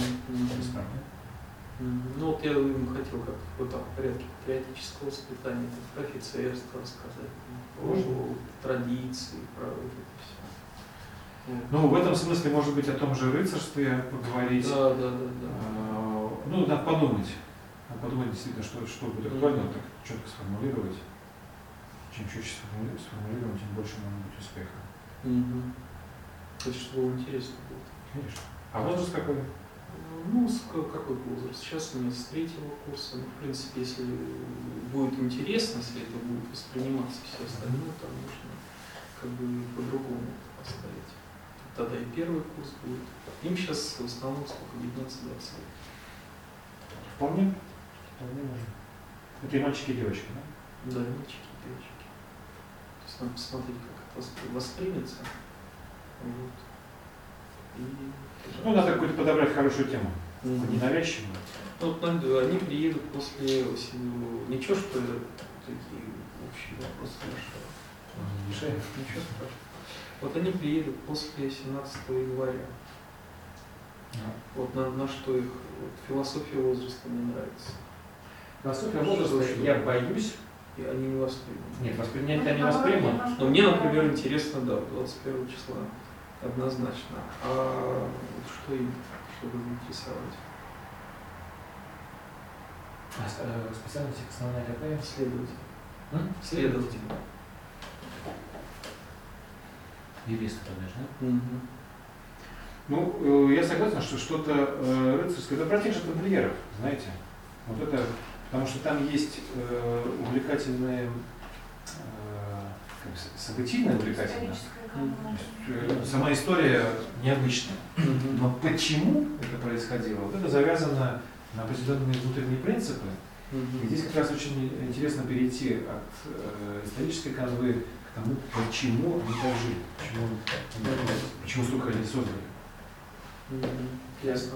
А эти проекторы у вас есть? Да. Как-то это визу- визуализируется вообще? А, Ну, про тамплиеров у нас какой-то презентации нету, но, кстати, что мы можем с ними сделать, например? А, У нас есть фильмы, А, мы снимаем фильмы сами, документальные, и что можно делать, так это вместе смотреть фильмы и обсуждать. Фильмы у нас есть о древних цивилизациях, о городах, это может быть менее интересно, но может с Людвига начать. Вот можно сделать такой цикл. У нас есть э, фильм, знаете, кто такой Людвиг Баварский? Это король, это 19 век, вторая половина 19 века. Удивительный баварский король, который построил замки. Все, наверное, видели замок Нойшванштейн. Мгм. Он, он Диснеем был э. Мгм. Э, Замок, который наполнен рыцарскими легендами. То есть он, он буквально живет внутри, замок, который построен не для жилья. Ну, и это король, его взаимоотношения с Вагнером, это отдельная очень интересная Мгм. история. Но вот мы там снимали фильм о замке и о нем о самом. Я думаю, что можно сделать какое-то сочетание, поговорить о тамплиерах Мгм. и посмотреть э, о том же рыцарстве, посмотреть фильм. Мгм. Мне очень интересно. Так. Можно еще вопрос? Конечно. э, Получается, что тамплиеры принадлежали, ну, как ответвление идеологии да, христианства, по основанию, что они в Европе находились. А вот взаимосвязь между вот, ассасинами, плюс мусульманской да, религией, то, что вышло, а у них, получается, были переплетения периодически, ну, вот именно во взаимодействии. А вот именно про ассасинов, про их историю, про вот, э, те состояния, в которых находились. Ну, что-то рассказываете, лекции проводите? Ну, И что можно, да, наверное, что вот, можно интересного, э, может, почитать, посоветовать? Прочитать об этом практически ничего нельзя, потому что все хорошее не переведено на русский язык. А У тамплиеров с ассасинами а, внешне были тяжелые взаимоотношения, но вы наверняка знаете, что э, великие магистры в теплых взаимоотношениях находились с их руководством. Вплоть до того, что известен в истории случай, когда стали с горы, остановил сражение, когда проигрывали тамплиеры, когда был ранен великий магистр, послал подводу со льдом, и когда убедился, что жизнь великого магистра спасена, продолжил сражение и победил. То есть, ну, такие нереальные для современных военных действий вещи происходили. А Здесь очень тонкий момент э, государственно-религиозных противоречий и некой гораздо большей цели, которая сплачивала их. Поэтому тамплиеры и ассасины – это, мне кажется, еще такая тема, которая ждет своего исследования. Формально они были врагами, а по сути делали одно и то же. Получается, что ассасины были уничтожены вот именно эм, Ассасины не были не уничтожены. были уничтожены. А вот эта крепость которая была, она, получается, Ну, была... крепость это крепость. А сам старец, он же тот Хасан Сабах, но он оставил, да, вот это поколение, которое передается, вот эта традиция. До конца этого никто не знает. Это такая вот тоже, как, так же, как с тамплиерами. Они исчезли или не исчезли? Да, на орденах находится прямо около Красной площади представительство. Это не имеет никак- ничего общего с теми но все равно. То есть все же гадают. Ну как, ну нельзя, нельзя же закрыть одним щелчком такую огромную организацию. Куда все делось? Куда делись деньги, куда делись идеи, куда делись люди? Золото партии нет. Ну, это такая это тема, о которой можно говорить очень долго.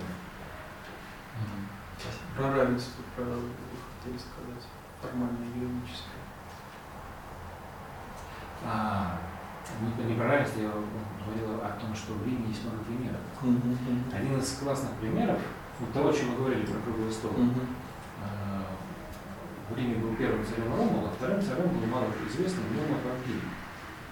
Если почитать жизнеописание Плутарха, он там описывает потрясающую совершенно историю, а, когда а, строился Рим, и возникла необходимость объединить два племени, которые Ромул умудрился крепко поссорить между собой. Помните, что латиняне похитили сабинян? Ну, то есть мужики пришли, забрали женщин и поженили их на себе. А те, сабиняне, очень обиделись на это, можно понять. И как после этого жить вместе, э, их действия очень понятны, у них не было женщин. Они поэтому пошли и силы отобрали. Но как после этого жить вместе, вообще непонятно. Ну, то есть, ну, это вражда, кровная вражда на все будущее время. И вот когда Рим разросся, и он объединял уже, формально объединял и сабинян, и сказать, латинян, то э, Нубе предстояло как-то их э, примирить. А как примиришь? Он сделал совершенно крутой ход, он размышлял так. Как можно объединить между собой два твердых тела? Как камень с камнем объединить? Диффузию. Растолочь песок и перемешать. Что он сделал? он изменил менталитет народа. А Идентитет, то, с чем человек отождествлял себя, у каждого был э, связан с национальностью. Я латинин, это круто. Я в первую очередь латинин, а все остальное вторично. А я ри, э, с- славянянин. И это круто. Ты латинянин, э, поэтому, в общем, ты... Он поменял идентитет. Он установил цеха, мы сейчас так назвали, э, корпорации профессиональные. То есть он объединил между собой рыбаков, пахарей, кузнецов и так далее. И каждому цеху дал свое божество и сказал, что это круто, что это круче всего. То есть, если ты кузнец, то это круче, чем ты славянянин. Человек стал себя отождествлять в первую очередь с тем, чему он служит, а во вторую очередь своей национальной принадлежностью. Так, во-первых, родился римский пантеон, так родилась уникальная идея Рима, где то, во что верили люди, оно было над людьми. То есть человеку было важно, чему он служит в первую очередь, а во вторую очередь то, чем он является. И таким образом, благодаря этой идее, этой концепции мироустройства, Рим смог разрастись в огромную империю. Пределом э, было лучшим веком, что ли, в этом смысле, э, пределом подобного подхода были времена Августа, когда он смог установить мир по границам Римской империи и создал, ввел в римский пантеон божество мира. Пасис. И на Марсовом поле в Риме построил алтарь. Арапасис – алтарь мира. То есть мир как состояние стало выше всего. То, что существует такое божество, для людей было важнее всего остального. Это вот э, мне как- нам очень сложно понимать, мы вообще с трудом понимаем эти божества, пантеоны и так далее. Но некий принцип, которому следуешь, он важнее, чем то, что ты делаешь. Некий смысл, который вкладываешь э, во все свои дела, он важнее, чем то конкретно, что ты делаешь. Поэтому то, что ты э, веришь такого Бога, то, что ты живешь в Риме, это важнее, чем твоя национальная идентичность. Посему Рим удивительным образом объединил огромное количество народов, которые он не подавлял. А новых богов, получается, в свой социум, да? Да, да, и таким образом Рим интегрировал э, и восточных богов, и христианских, э, за что потом поплатился. Христианских не богов, а Бога, да. Время было, время, было время, когда там был наздаризм э, и традиционные римские божества, ну, и христианство. Все это нормально уживалось в одной религии. Но до того момента, пока христиане не взяли все в свои руки, начали всех гонять. Ну тогда, собственно, Римская империя развалилась. Вот. Но началось с Нума Помпилия. Э, Если вам будет любопытно, почитайте жизнеописание Плутарха, совершенно потрясающе. Эту историю рассказывает. Ну, Помпилия забрали буквально от. Он пахал, не собирался никем управлять, был хороший человек.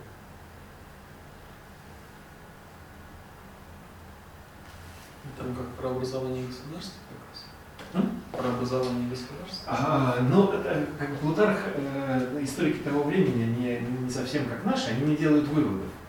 У нас история политизированная, и у нас любое историческое событие подается как э, что-то для чего-то, да? А Плутарх, он очень беспристрастно просто рассказывает о том, вот, было это, было Ну, это. причинно-следственную связь хоть какую-то дает, видно? Или просто через Но он не навязывает ее. Не, он рассказывает, почему пришли именно к Нуме Помпилию, э, рассказывает, какие задачи Нума Помпилий решал, но в этом смысле он как-то очень... Как еще? Описание. Плутарх, книга называется «Жизнеописания», они состоят из э, жизнеописаний, каждый из которых посвящено двум правителям. Вот там типа Лу- Лу- Лука и Нума Помпилий, или я забыл, кто второй. Там всегда два человека, но вот один из них Нума Помпилий. Он э, называется сравнительные жизнеописания. Он одного берет и второго, одного и второго. Но тем самым рассказывает э, о каждом из них. Вот, ну, Помпилий меня в этом смысле просто поразил.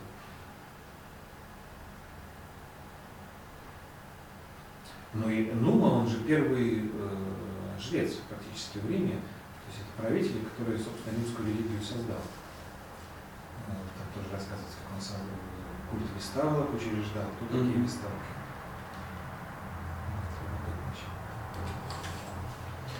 Вот, любопытно. А параллели тоже с нами часто привести, да? Вот с э, этой самой, как с, допустим, с тем же Северным Кавказом, с религией. То есть это, ну вот у нас курсанты же у нас вуз по Северокавказскому округу. То есть у нас часть э, этих самых студентов Северного Кавказа, причем как бы где-то около половины. В основном они там едут учиться. Вот. То есть им как-то вот это можно преподнести на примере Римской империи. Можно, нам надо только предварительно договориться, потому что в данном случае я бы немножко в другом контексте говорил. Э, Мне кажется, для нашей страны сейчас То важно там говорить... тоже там как-то вот эту там черкесскую войну эту надо пережить, там чеченскую, то есть у них есть там свои как бы, такие вещи. Здесь, как ни странно, надо говорить о том, что мы россияне. Ну, это да. Дело в том, что когда мы Просто говорим об о этом том, что... красиво, красиво говорите. В чем проблема, на мой взгляд? Когда мы говорим, что есть Северный Кавказ, Мгм. мы как бы говорим, что есть Россия и Северный Кавказ. Это неправильно. Мгм. Северный Кавказ это тоже Россия. Нет, ну их там сейчас культивируют И в как направлении, но надо все равно как бы это на историческом примере объяснить. То есть они там сейчас приезжают далеко не дураки, они подготовленные лучше нас. У них там сейчас Суворовское училище и все. Но им надо объективно это как бы, на исторических процессах показывать. Ну, я думаю, что в этом смысле о Риме будет интересно поговорить с ними. Мгм. об этой идее и привести другие примеры из истории, потому что это не только Рим, это и в Индии пох- похожие вещи были. И Китай, собственно, на этом строился. Мгм. Ведь идея Китая, э, почему Китай так крут, крут, его называют поднебесная империя. Для китайца важно не то, что ты китаец, а то, что есть небо. Есть нечто большее, чем ты. Конфуций ввел этот закон небо. То есть есть человек, есть человеческие проблемы, а есть нечто большее, есть небо. У него нет понятия Бога, слишком абстрактно. Есть проведение, есть то, что больше, чем мы. Интересно, что современные исследователи говорят, что один из успехов китайской цивилизации и империи в целом именно в том, что целью существования человек видел надчеловеческие идеалы. Что если я целью существования вижу, например, удовлетворение моих потребностей, наесться, ну, там, накупить квартиру или что-то еще, это приведет к всеобщей драке. А когда цель существования, она над мной, то есть нечто большее, чем только мои интересы, это может быть общее благо, это может быть какая-то религиозная концепция, это может быть э, небо как универсальный закон, то это заставляет каждого подняться над собой. Все китайцы, они в Поднебесной империи. Все под небом. Ну, хорошая параллель со службой, служением. само по себе. Ну, будет тогда как созвониться. Давайте ближе к, к этому времени. Тоже интересно. М? Экскурсии по выставке интересно. Да, кстати, согласен. Я думаю, что мы просто... э, Нам просто вот акцент нужен такой, чтобы их У нас когда, э, когда я учился, например, нас тоже собирал э, преподаватель по философии, католический Новый год праздновали, то есть мы как-то знакомились с культурой, а в основном у них прикладные предметы, а философия там очень-очень много, того очень-очень много, то есть об- общих каких-то э, как это, чел- человечности мало воспитываем. Само Ну, Я, я очень с вами согласен. Э, Ну, надо создать пред- как говорят, прецедент, Мгм. попробовать. Мгм. Ну, как попробовать, посмотреть, что получилось, да, сделать вывод, попробовать еще, посмотреть, потому что сразу так не... Ну, да, кажется. Ой, Спасибо огромное. Картинка наша там есть, давайте созваниваться. Да, давайте созвонимся. И вот я смотрю и фильмы, да, про, то есть просмотр фильма идет, потом вы говорите какие-то фотографии культурные есть, что там, собственно говоря, все хотели. Потому что они что-то смотрят, а они как Ну, поэтому смотрите на фильм, потому что хочется говорить о красивом, важном и добром. Не то, что об этом никто не говорит, но, в общем, до века уже достаточно. Все понятно. Да. Поставлю, короче, этот самый.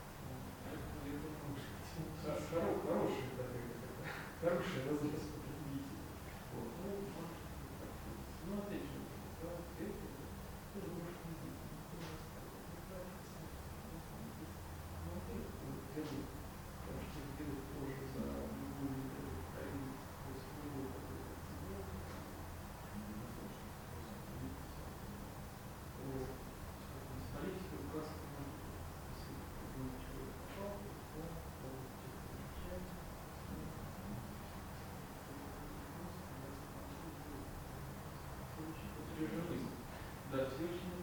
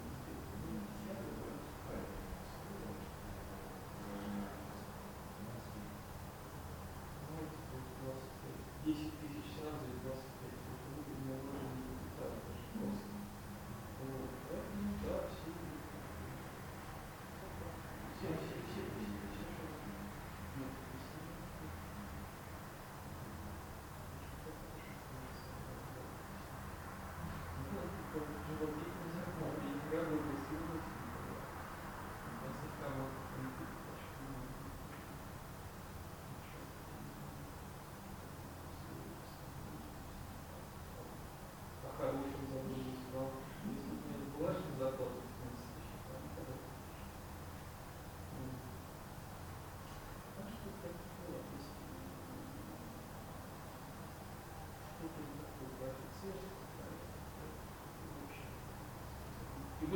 Gideon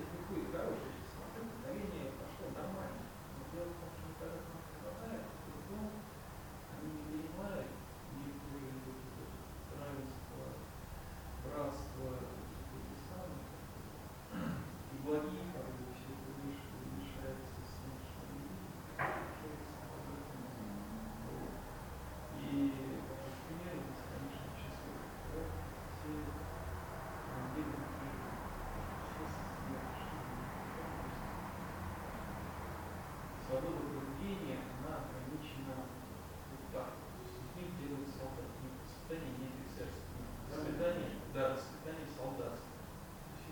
Удалить за это.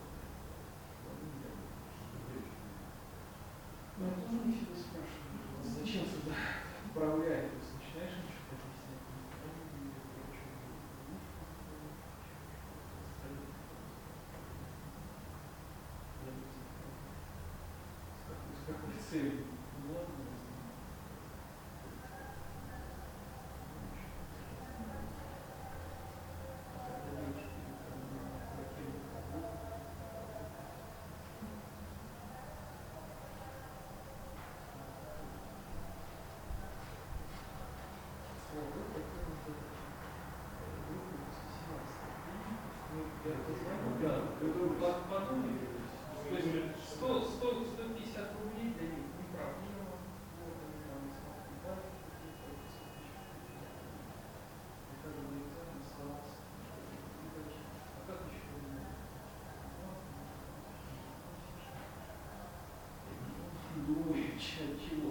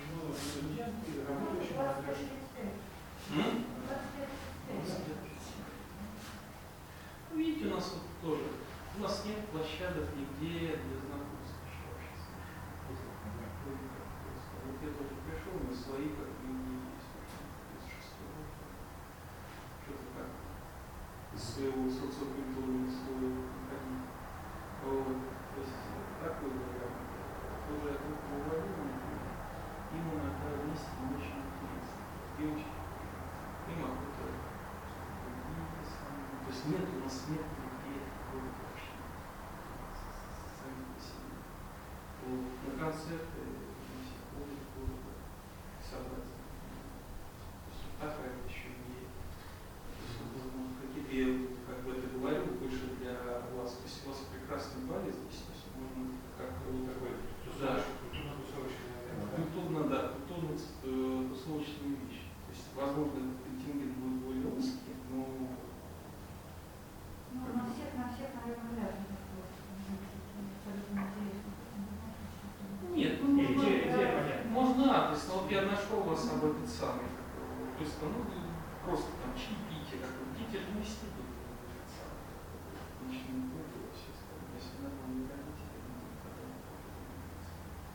остальные те, которые интеллигенция осталась, нет. То есть э, идти в картинную галерею, потому что тоже у сейчас понимаете, проблема педагогическая, надо конкуренцию составлять, как YouTube. То есть, если не видит смысла, не интересно, ну, не все, внимание переключилось, и все хорошо, у нас там будет у нас первый курс, на телефонах